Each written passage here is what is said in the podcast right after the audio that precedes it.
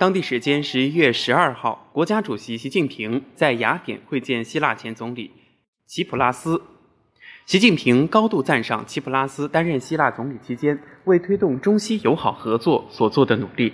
习近平指出，国与国交往既要奖励，更要重义，赠人玫瑰，手有余香。中方始终坚定支持希腊政府和人民应对金融危机影响，坚定推进两国务实合作。我高兴地看到，希腊经济已经走出了困难，实现了恢复增长，中西合作也取得了重要成果。特别是比雷埃夫斯港项目又有了新进展，实现了互利共赢。相信中西共建“一带一路”将助力希腊实现建成区域交通物流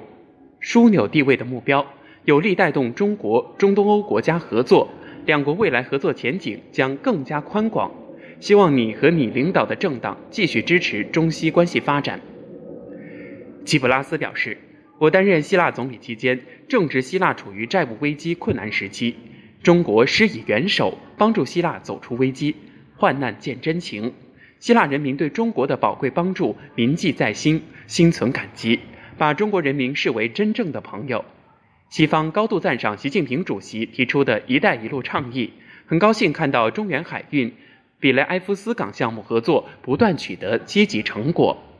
我和我领导的政党将同中国共产党加强党际交流，积极支持促进西中欧中关系的发展。